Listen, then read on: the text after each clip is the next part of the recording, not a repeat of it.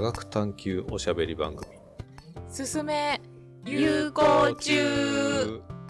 すすめ有効中は進行役で海面学者科学系 PR 会社を経営している椿と。地球生命科学を研究している豊福と。細胞生物学者の永井がお送りします。えーっとまずは今日は牽引役の椿さんと、はい。えー研究をやってる私豊福と長井で、えーポッドキャストを始めようと思うんですけど最初にちょっと自己紹介で、えー牽引役の椿さんの紹介からお願いします。名前は何ですか？はい、名前は椿レミと申します。はい。仕事は今何になるんですか？仕事は、あの、もともと研究を、あの、していたんですけれど、今もしてるとは思うまあまあしてますうん。ね細々と。でも、あの、な、なんていうんですかね、メインの口を乗りするような仕事。難しい、難しいこと言わなくて、生計を、生計を立てるいいんじゃない？生計を立てているのは、研究、どこかの研究所に所属して研究をしてっていう形ではなくて、あの、会社を作って、で、何をやる会社かっていうと、結構その研究をしている時から、研究の世界がすごいあまりにこう閉じてしまっていて、なんか周りの人から見るとこうちょっと楽しそうって言ってくださる人はもちろんたくさんいるんですけど、そうじゃなくてもう一線引いて、あ、僕にはわかんないですみたいになっちゃう人がすごい多かったりして、それってなんかすごいもったいないというか、なんか社会にとってもいいことじゃないし、その、あ、僕いいですって言ってる人にとっても本当はなんか知ったら面白かったりとか、全然わかんなくないこともたくさんあるのに、なんかそういう風にも思われちゃってるのはもったいないなと思ったりとか。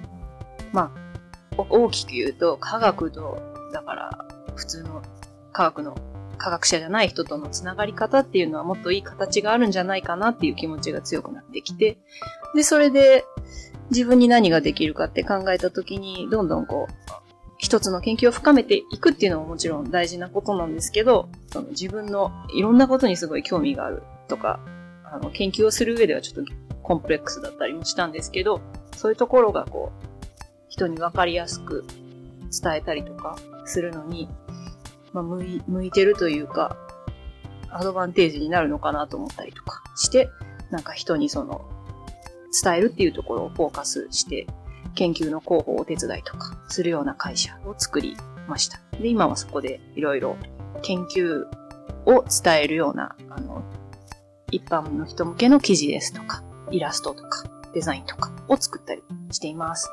で、あの、今回は、その、豊福さんと永井さんの研究を分かりやすく伝えるお手伝いをするっていうので、そのアウトプットの一つとして、このポッドキャストっていう形を提案させてもらったっていう形です。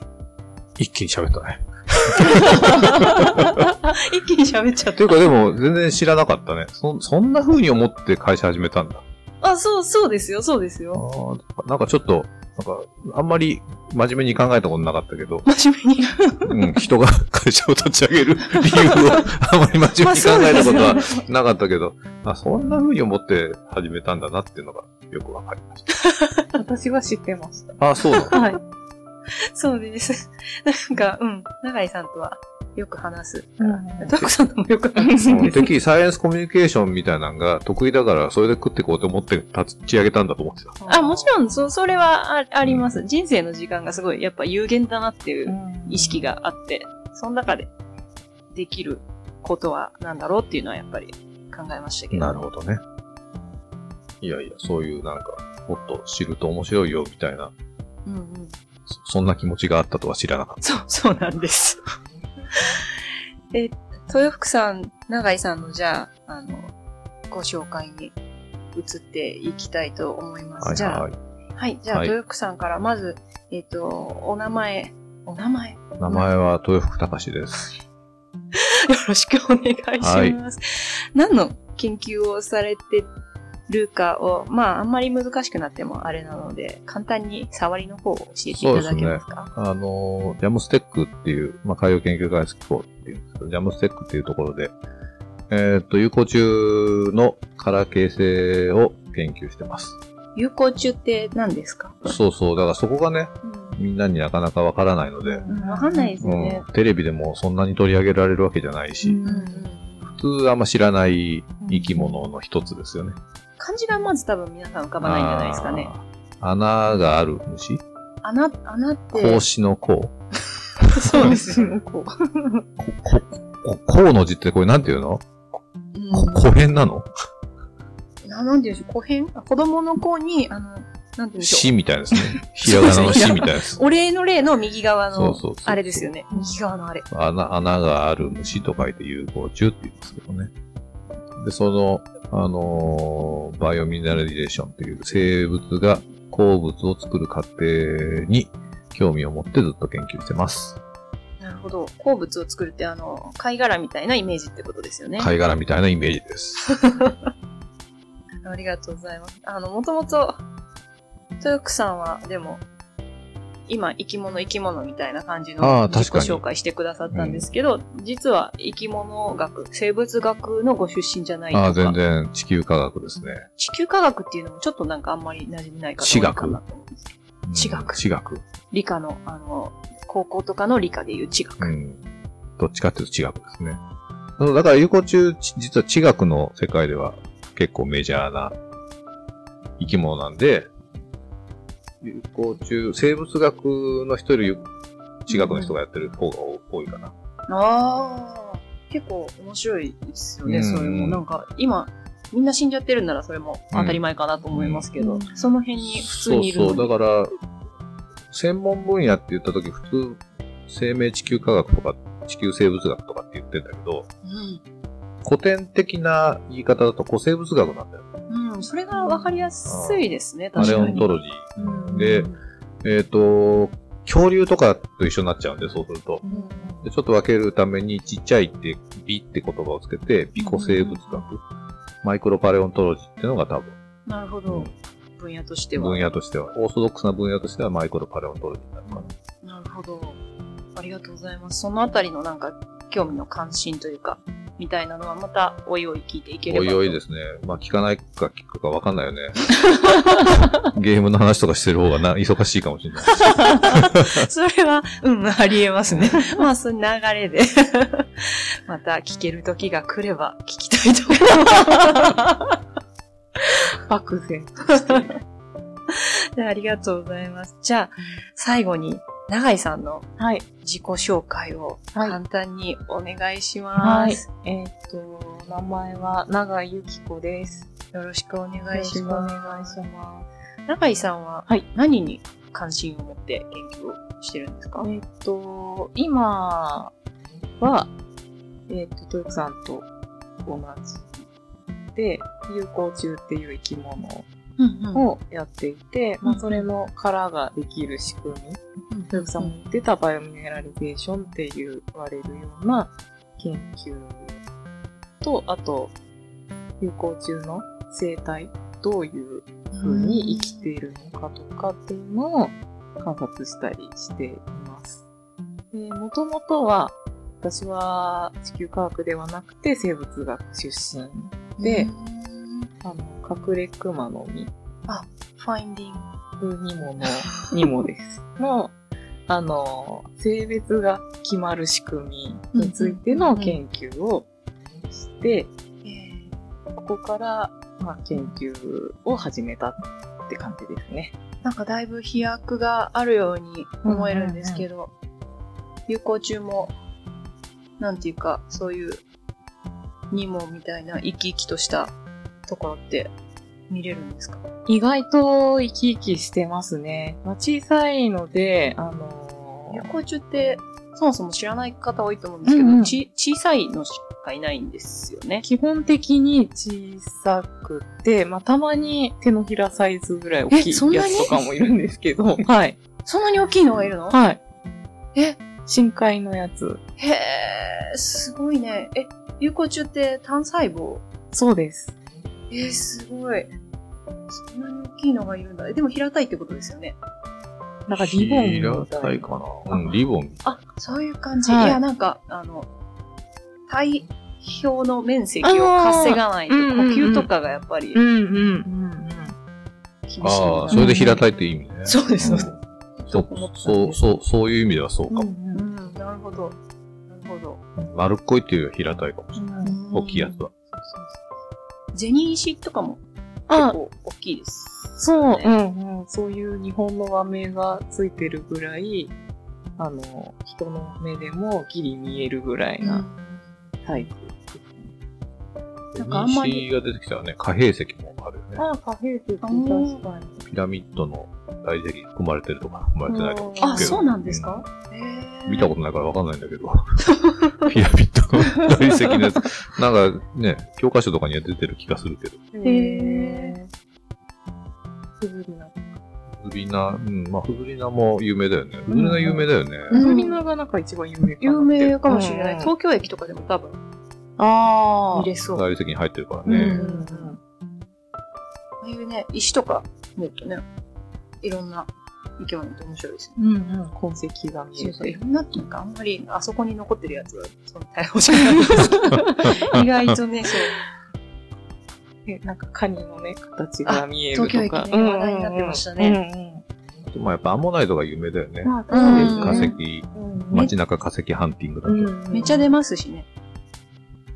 中井さんはそれで、その、あんまりその、だから、フリルナとか、うんうんあの、銭石とか、うんうんうんあと、あれですよね、星砂？あ、星砂そうですね。がはい。有効中ですよ。はい。あのあたりが多分有効中の中では有名な方だと思うんですけど、うんうんうん生き物、そこそこ詳しい人でも、その辺が浮かんで、うんうんあんまりこう生き生きしてるイメージってない。ああ、そうですよね。と思うんですけどうんうんうん行動とかって生き生きしてるもんですか？えっ、と、基本的に我々の研究室では、その有効虫を飼育して、あの、いるんですけど、やっぱシャーレの中とか、あと顕微鏡で普段観察してるんですけど、確かに顕微鏡で観察してるとかなり動きがあるなっていう、その、結構どんどん視野から外れていっちゃったりとか。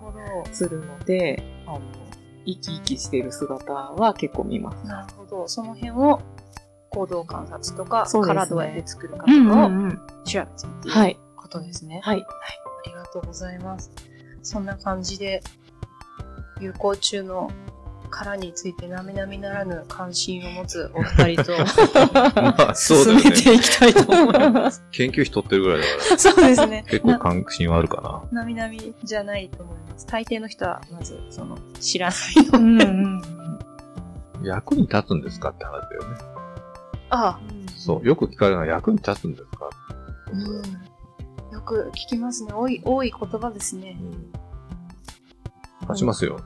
そういう人には立ちますよって言いますけど。役に立つっていうのは人間にとって役に立つ。まあ、そうでしょうね、普通はねい。や、そりゃそうですよ。だってみんな、そんな、いつも苔虫の生活に思いを馳せてるわけじゃないから。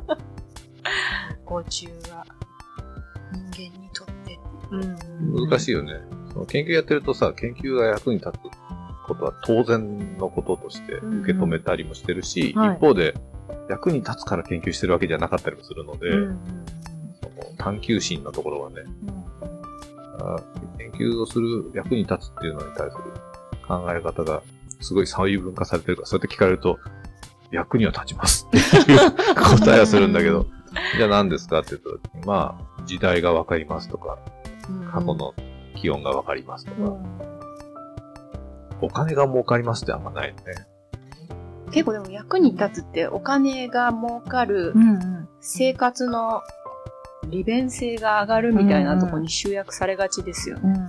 そういう意味ではどうしても下支えになっちゃうかな。うんでもね、やっぱり、そういう好奇心みたいなのってみんなね、持ってて、それがどこに発露するかっていうのは違うかもしれないですけど、そこに確かにね。対してね、やっぱ答えていけるようなものっていうのはね、研究しかなかったりするし、そういう意味で、短、短絡的なって言ったらあれですけど、そのお金とか便利さとかに還元される役立ちだけでちょっとね、語っちゃうのは寂しいなって思いますよね。うんまあ、特に、あの、こういう分野は難しいですよね。うんうんだけどまあ、ない、ないわけじゃないし、そうやって頑張ってる研究者もいるかな。うん。うん。例えば環境指標になりますって言って、汚染の指標にしたいとか、当然もその、今知られてるようなものばっかりじゃなくて、その、やっぱり、うんその人間が環境に与えてる影響が分かってくるにつれ、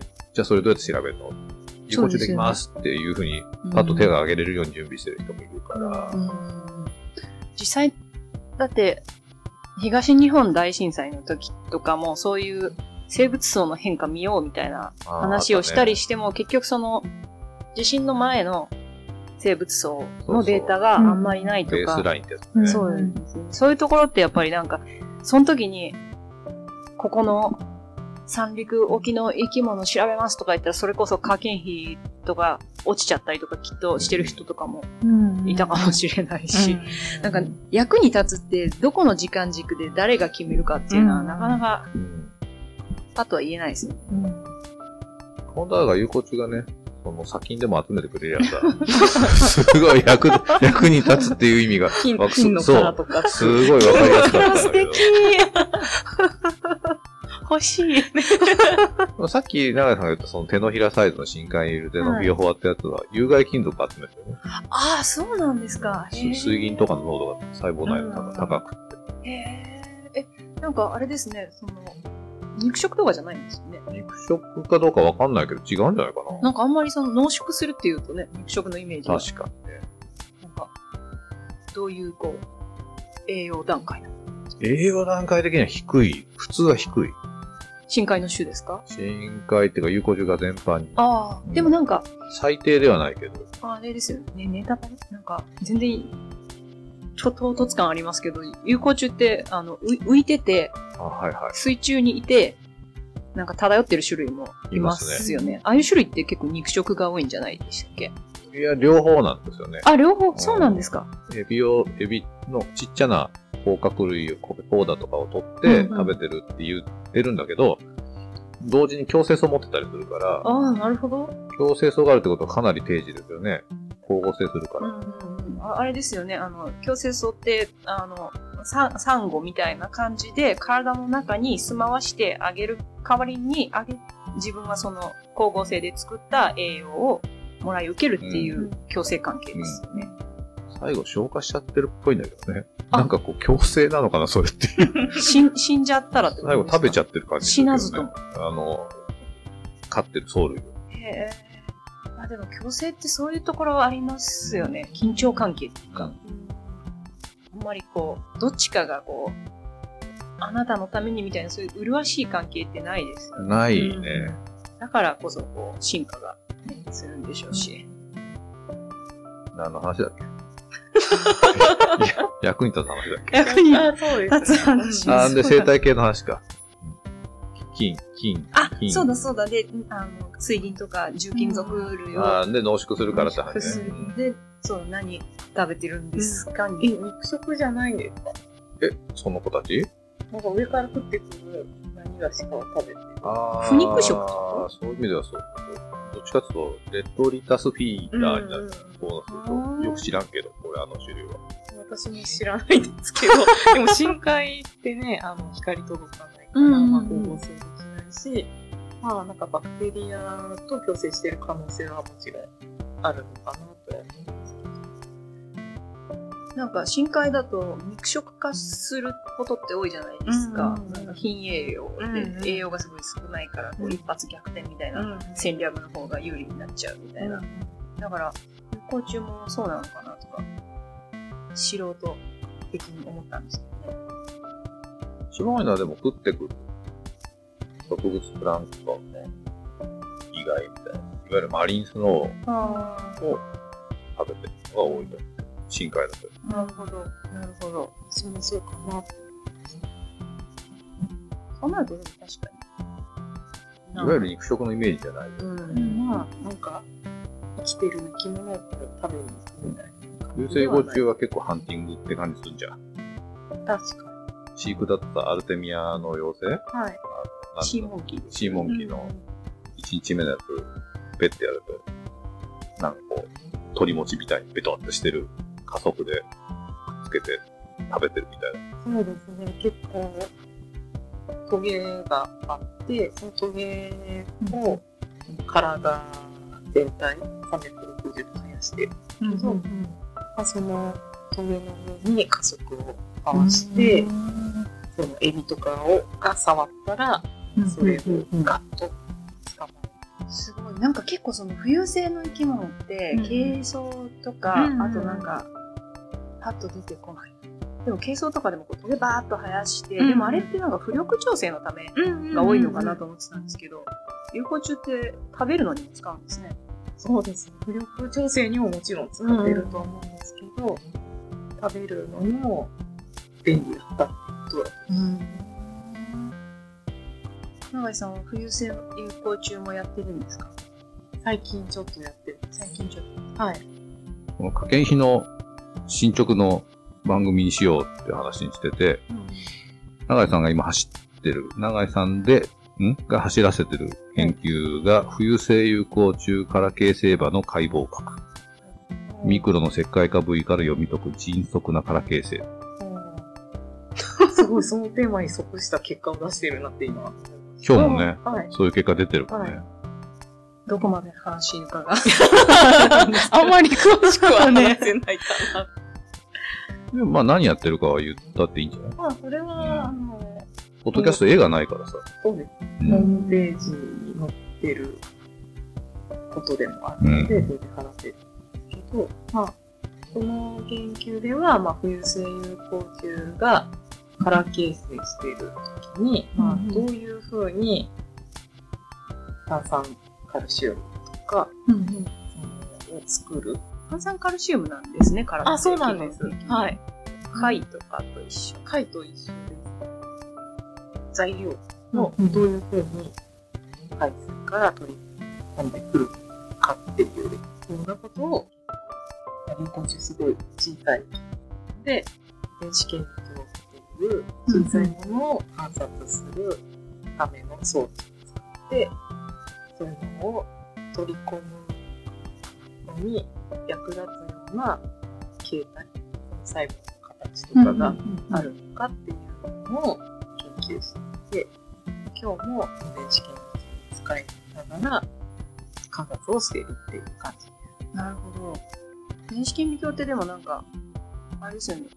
表面しか基本的に見れないから、結構その、作ってるところっていうのはまたなんか、表面だし、殺さないと見れないっていう問題がありますね。そね。はい。そのあたりどう、どうやって解決してるはい。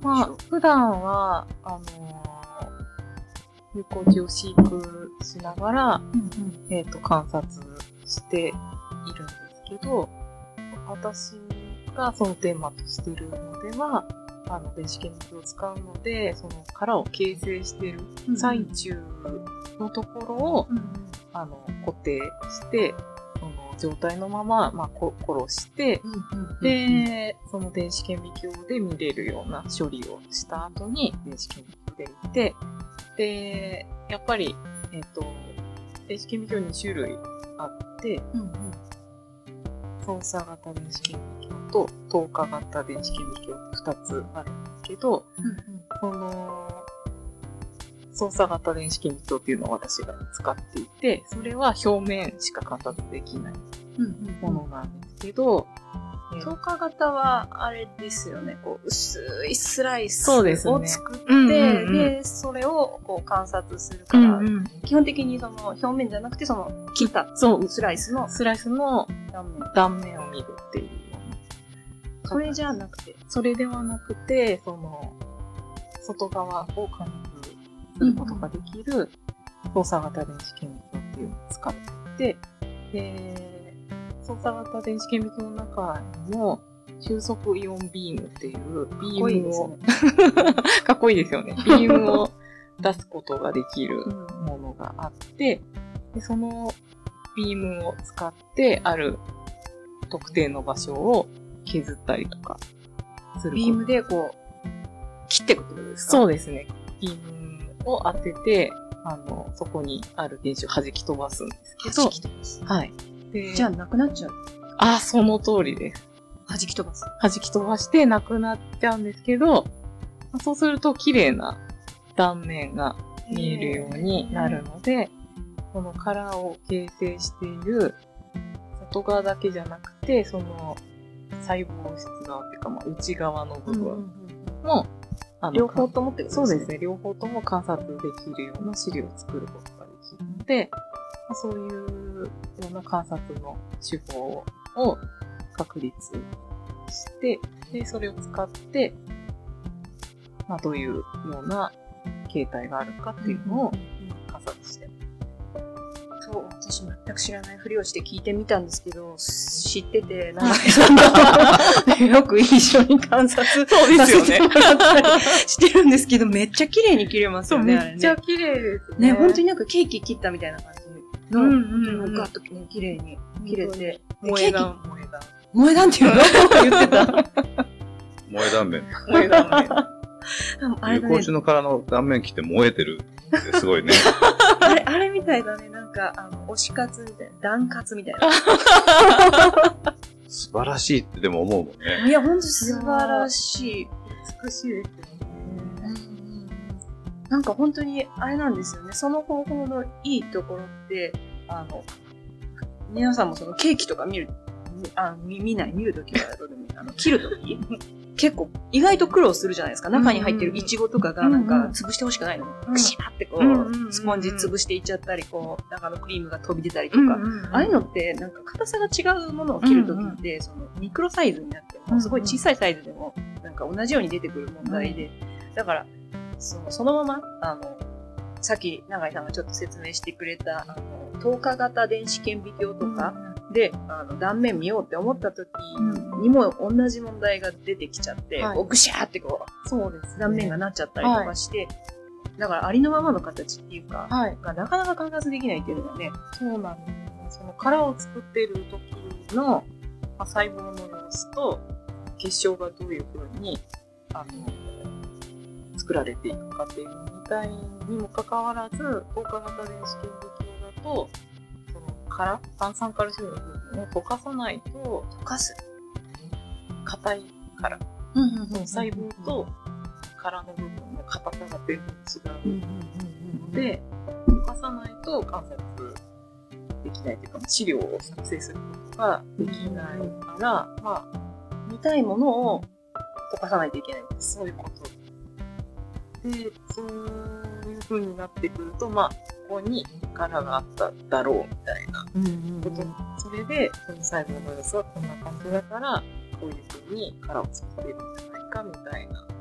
ことは、まあ、以前の研究では報告されてるんですけど、まあ、私が確立した手法を使うと、あの、柔らかい細胞と硬い殻、両方をいや、すごいですよね。できる手法なので、まあ、そういうこうだと、両方することができるので、そのインタラクションを見ることが、利点としてあります。